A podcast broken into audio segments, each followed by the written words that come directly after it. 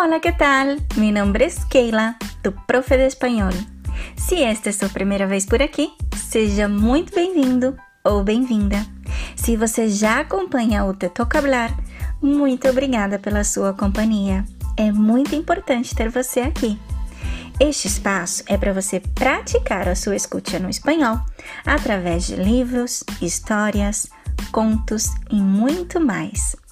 E seguimos com o capítulo número 5 do livro Come, Reza, Ama.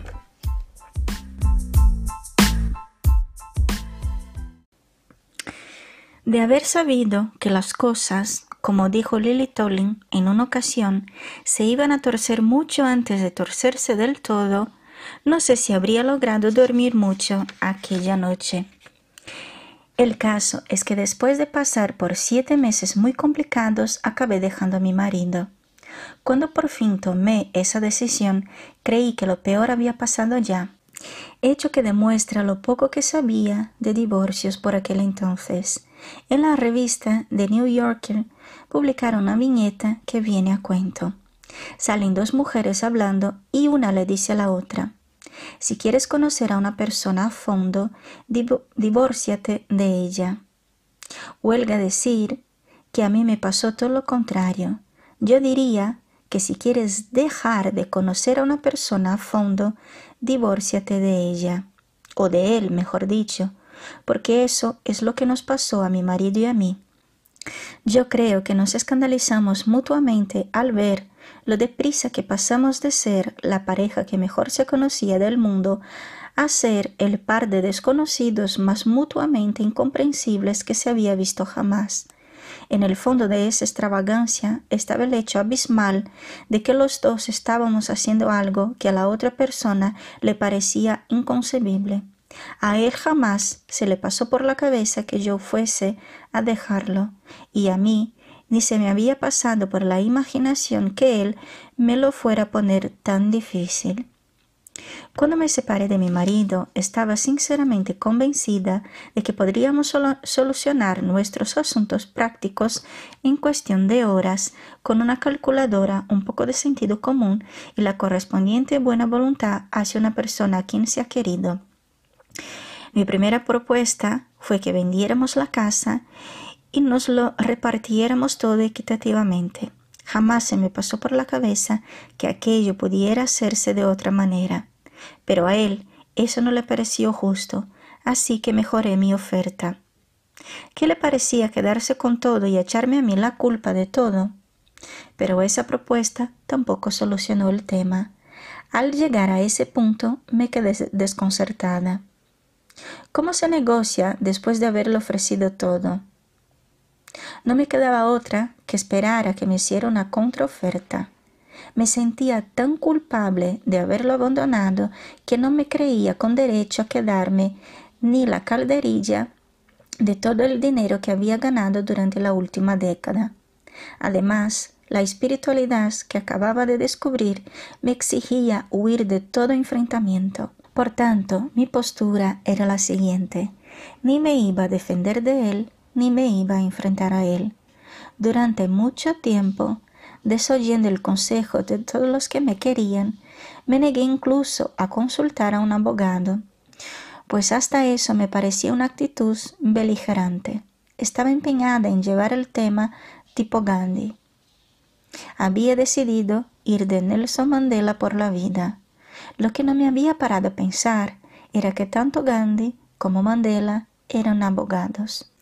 Y los meses fueron pasando. Mi vida estaba en el limbo mientras esperaba que me dejaran marchar, pendiente de cómo iban a ser los términos del acuerdo.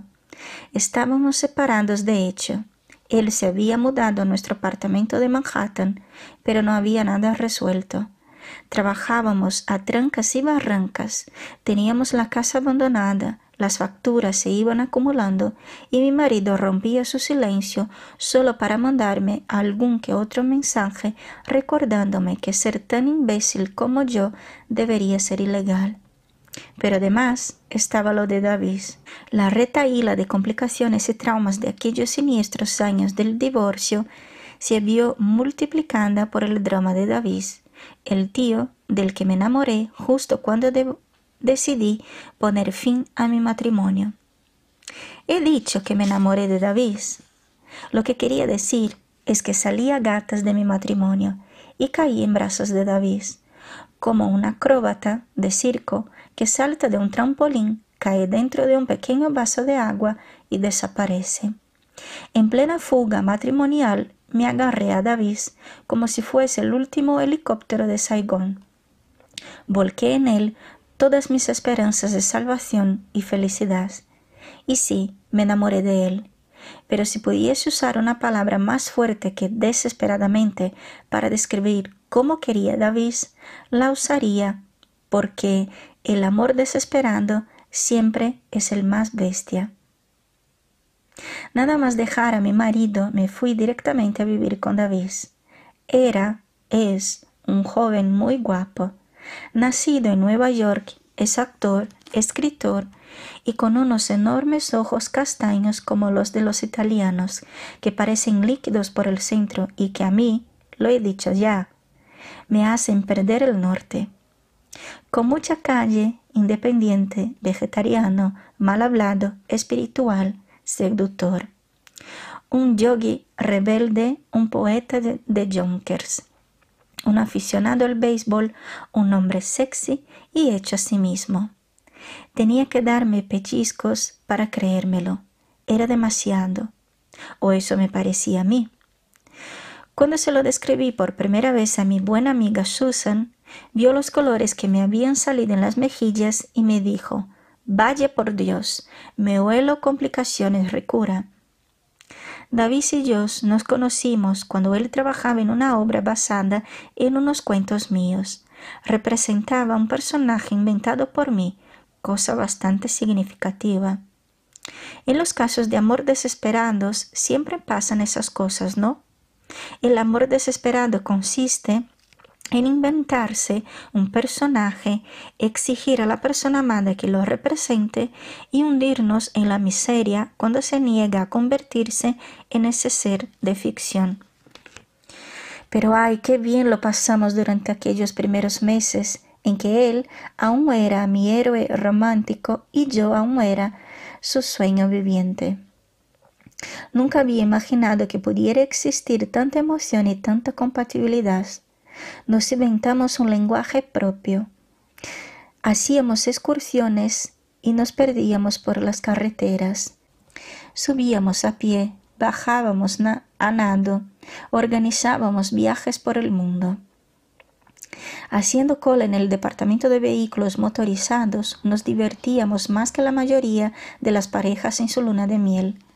Nos pusimos el mismo mote para que no hubiera diferencias entre nosotros.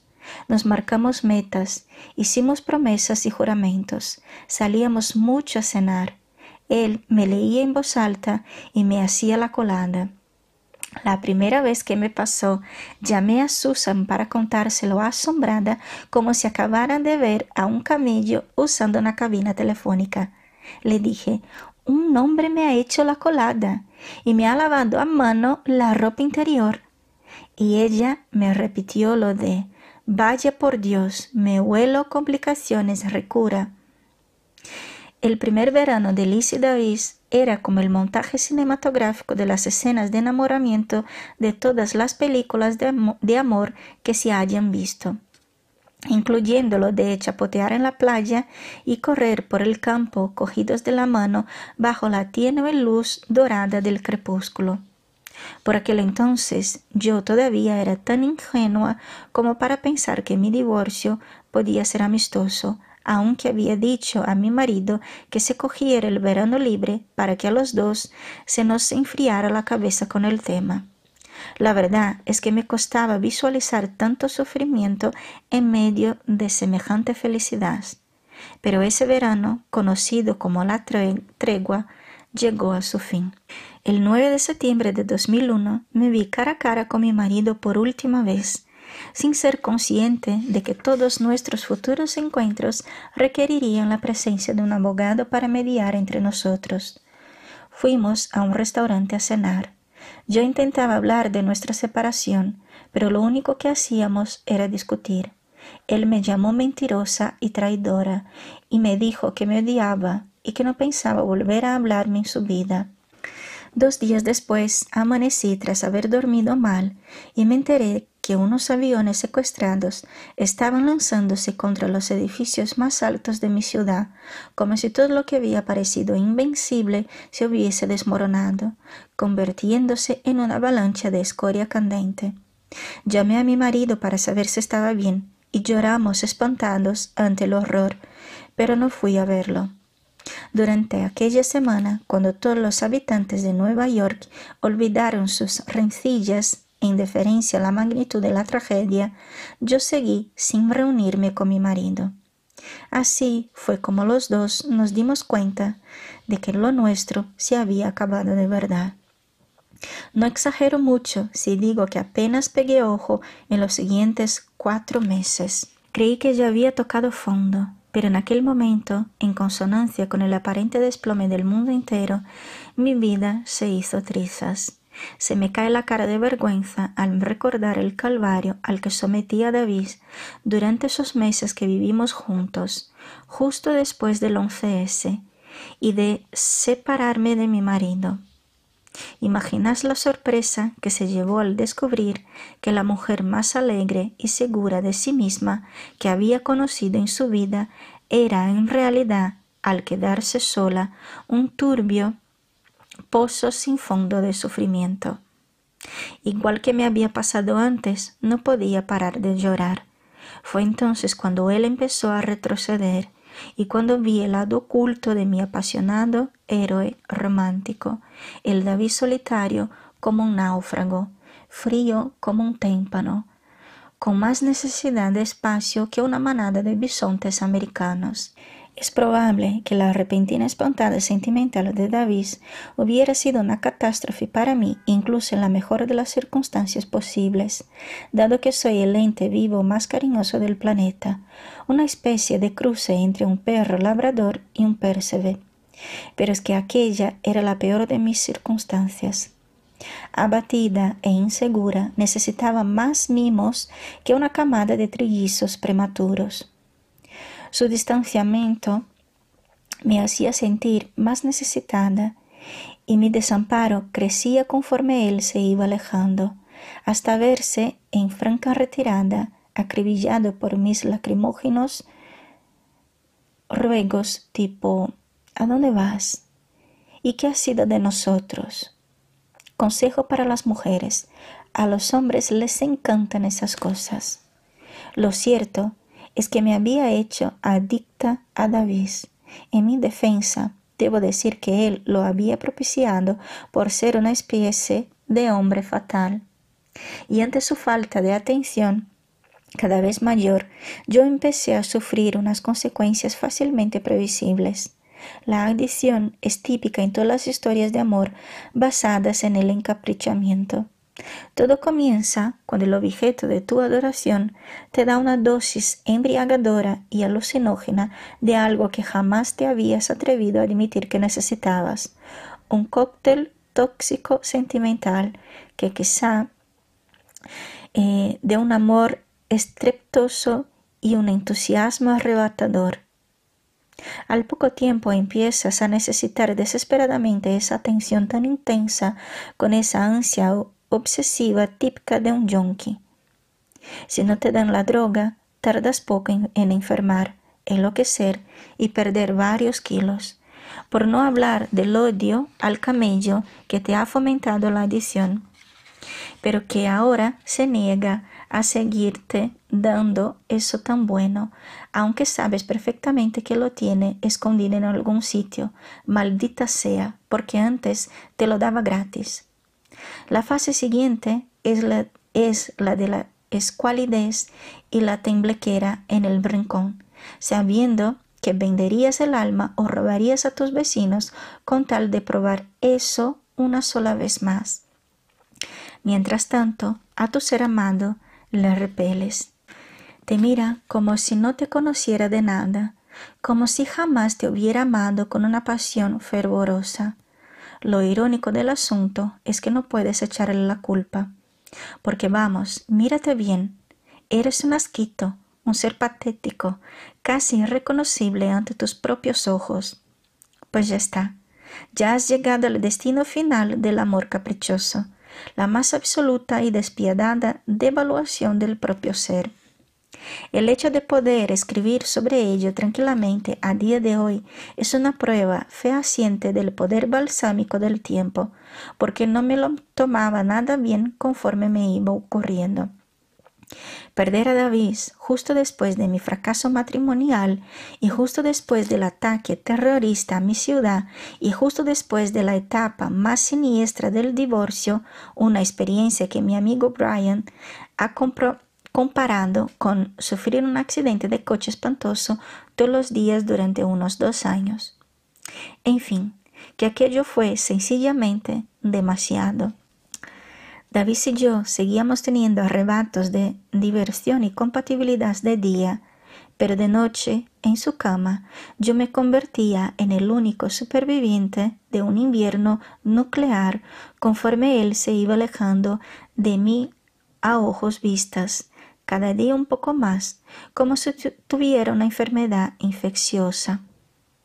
Acabé temiendo la noche como si fuese una cámara de tortura me quedaba ahí tumbada junto al cuerpo dormido de David, tan hermoso como inaccesible, y entraba en una espiral de soledad y pensamientos suicidas meticulosamente detallados. Me dolían todas y cada una de las partes del cuerpo. Me sentía como una especie de máquina primitiva llena de muelles y con una sobrecarga mucho mayor de la que era capaz de soportar, a punto de estallar, llevándose por delante a todo aquel que se acercara. Imaginé mis miembros saliendo despedidos, separándose de mi torso con tal de huir del núcleo volcánico de infelicidad que era yo. Casi todas las mañanas David se despertaba y me veía dormilada en el suelo junto a su cama, sobre un montón de toallas como un perro. ¿Qué te pasa ahora? me preguntaba al verme. Era el enésimo hombre al que había dejado totalmente extenuado. Creo que en aquellos tiempos adelgacé algo así como quince kilos.